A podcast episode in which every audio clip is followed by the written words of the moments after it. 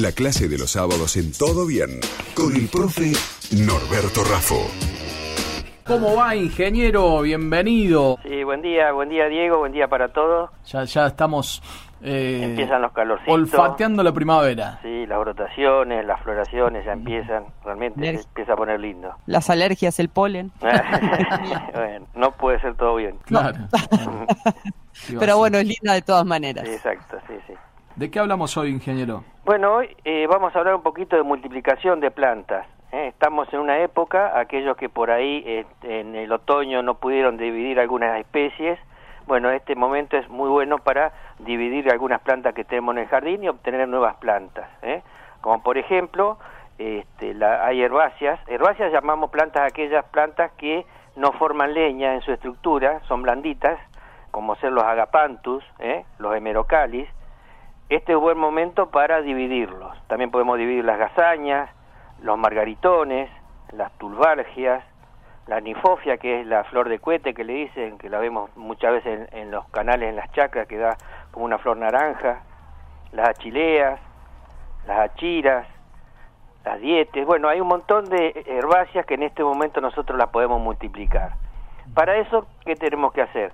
A ver, el día anterior regar bien donde está la planta, con un suelo bien húmedo, y con una horquilla en lo posible, y si no con la pala, extraemos la planta, ¿eh? en el caso pongámosle un agapanthus, que conviene cada 3, 4 años conviene dividirlo porque si no baja su floración, entonces aprovechamos ahora, lo extraemos, dividimos, uno eh, con un cuchillo eh, bien afilado vamos sacando, separando las distintas gajos, digamos, que tiene la planta, recortamos un poco la raíz, siempre que dividimos y hay corta de raíz, debemos podar un poco la parte aérea, o sea, cortamos las hojas de la parte superior, y las volvemos a poner en el suelo o podemos poner en una maceta si queremos para multiplicar y regalar o si queremos multiplicar para tener más plantas en un suelo bien mullido eh, con bastante compost o lombricompuesto y este y un buen riego eh.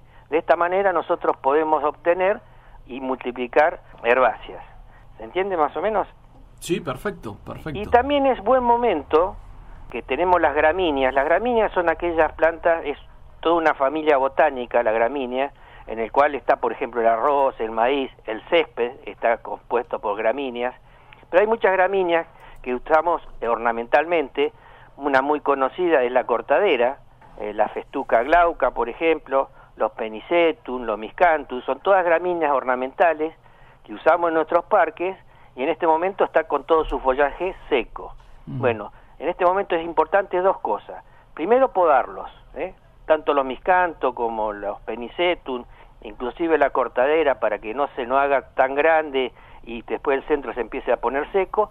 En este momento conviene podarlo, podarlo fuerte. ¿eh? Realmente se peda, eh, sobre todo la cortadera, se le pega una poda bastante grande, digamos. Y los miscantus, los penicetus, lo dejamos a 30 centímetros del suelo, una buena poda. Y si queremos, aparte de podar, que es necesario, es una práctica que debemos hacer en estas plantas para que tenerlas lindas, podemos dividirla también.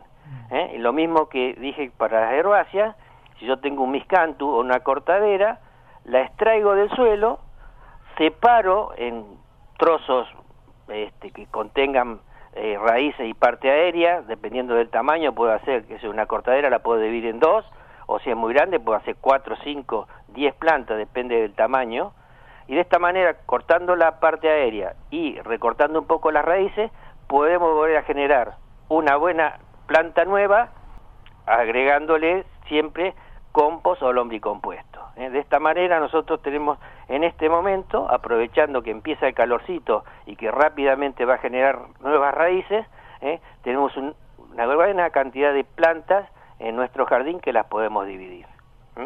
Entonces es buen momento para este, tipo de, prácticas en el jardín.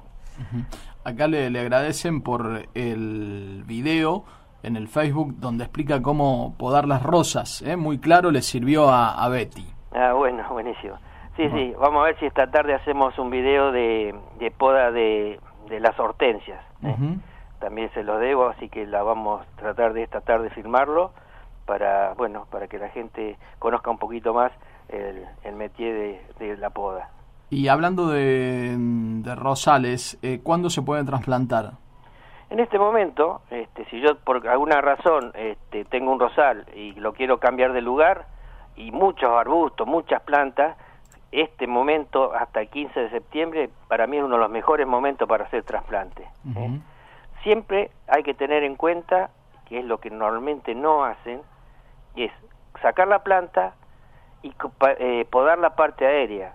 Es fundamental quitar eh, parte de la parte aérea, porque si no la planta, si le dejamos todo su follaje o todas las yemas, van a brotar, van a necesitar agua, porque eh, mediante la transpiración se hace todo el, eh, el fenómeno de la fotosíntesis, etcétera, etcétera, la planta sigue transpirando y como al trasplantarla le cortamos sus raíces, se deshidrata y se muere. Entonces, siempre que trasplantemos, y en este momento es muy buen momento para trasplantar, siempre hay que podar la parte aérea. Eso es fundamental. La gente le da lástima porque este, la voy a achicar mucho, bueno, por ahí dejarlo con todo su follaje hace que la planta se le termine muriendo. Y hablando, hablando de podar, eh, las lilas, ¿cuándo las podamos?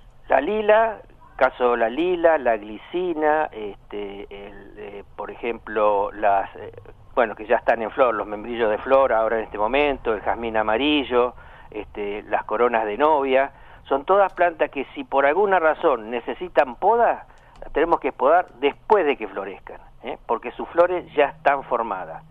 Muy caso típico de la lila es que tiene una yema muy grande, se nota bien en los extremos de sus ramas, en la punta, que si nosotros en este momento la podamos, le estamos quitando las flores. ¿eh? Lo mismo pasa con el jamín amarillo o algunas coronas de novia. Entonces, en esos casos, esperemos que florezcan y si hay, por alguna razón, este, es fundamental cuando nosotros podamos poder decir por qué corté una rama. Cuando yo puedo dar una razón por el cual corté una rama, recién ahí me voy a considerar que soy un buen podador o que conozco de poda. O sea, no es ir y cortar al tuntún. hay que saber explicar por qué yo corté esa rama. Eso es fundamental. Eh, su Facebook, eh, Norberto, así lo, pueden seguir y allí pueden ver el, tutorial de, de, la poda de rosas. También es... Norberto Rafo, el Facebook mío, Norberto Rafo, y después hay un Instagram, Vivero Rafo, ahí por ahí me pueden seguir y si no, tenemos el de la asociación Amigos Jardinería, que también subimos algunos tutoriales este, para que la gente pueda consultar.